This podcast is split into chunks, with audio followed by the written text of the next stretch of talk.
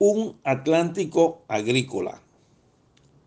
Un amigo residente en Estados Unidos desde hace décadas me llamó en noviembre del año pasado para solicitarme que averiguara si era posible contar en la costa con uno o varios proveedores de yuca y plátano pelados, cortados en trozos y empacados al vacío porque tenía una empresa interesada en importar cantidades muy grandes.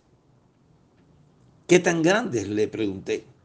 Entre 10 y 20 contenedores de 40 pies semanales de cada producto, fue su respuesta. Procedí a averiguar con funcionarios y exfuncionarios de la gobernación y la respuesta fue que esas cantidades superaban en exceso lo que aquí podría producirse.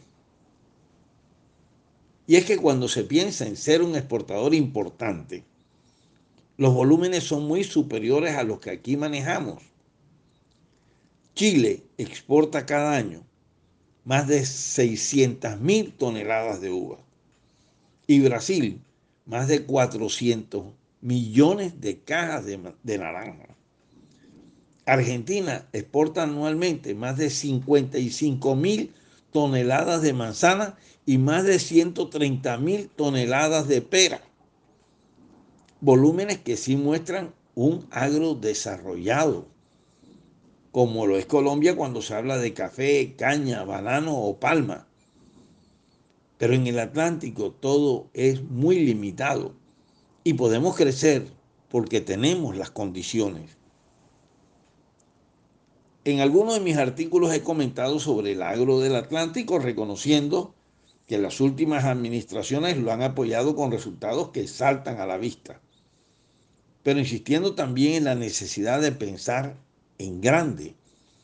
Es por lo anterior indispensable que en nuestro pequeño y muy manejable departamento se gestione y se logre la construcción y operación de nuevos distritos de riego para lograr la inclusión de miles de nuevas hectáreas al agro muy seguramente nuestro gobernador Eduardo Verano le presentará al Ministerio de Agricultura propuestas para ampliar nuestra frontera agrícola con agua todo el año, aprovechando las aguas del Magdalena y una topografía plana que facilita la construcción y operación de extensos canales de riego.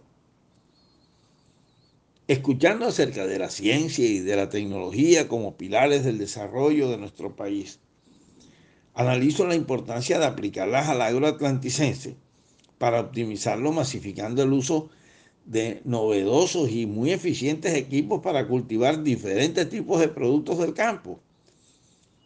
Si de preparar la tierra se trata, hay sembradoras y cosechadoras para todo tipo de cultivo, pequeñas, medianas y grandes, algunas muy complejas, costosas, y para cultivos muy extensos, otras realmente sencillas, económicas y para manejo unipersonal.